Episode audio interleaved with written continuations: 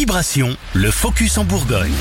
Les sacs Tatado s'arrachent. Entre 400 et 600 sont vendus chaque année partout en France. Derrière la marque Elise, une trentenaire installée à Joigny, dans Lyon. La styliste modéliste de formation tenait une boutique d'accessoires euh, quand elle a eu l'idée de faire un petit sac à dos pour partir en randonnée. À partir de là, elle a travaillé à la conception de sacs pour les tout petits.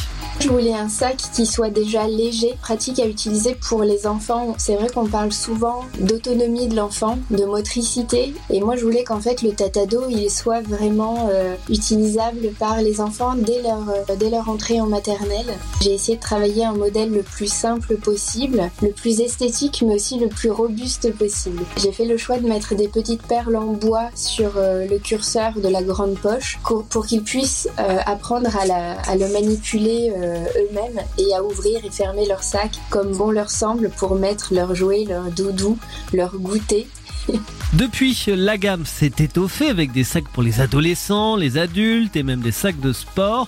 Et tout est fait en France. La jeune femme y tient. Je travaille avec des graphistes sur les motifs, les dessins qu'on va trouver sur les, sacs à dos. Ensuite, j'envoie ces motifs à mon imprimeur textile qui me les imprime sur donc cette fameuse toile imperméable en polyester recyclé que je reçois en rouleau. Puis je coupe euh, tous les sacs à partir d'un patronage et euh, ensuite je, je prépare l'assemblage, je fais l'assemblage. Il me faut entre 30 et 45 minutes pour fabriquer un sac. La jeune femme qui croule sous les commandes réfléchit à déléguer une partie de sa fabrication à un atelier jurassien.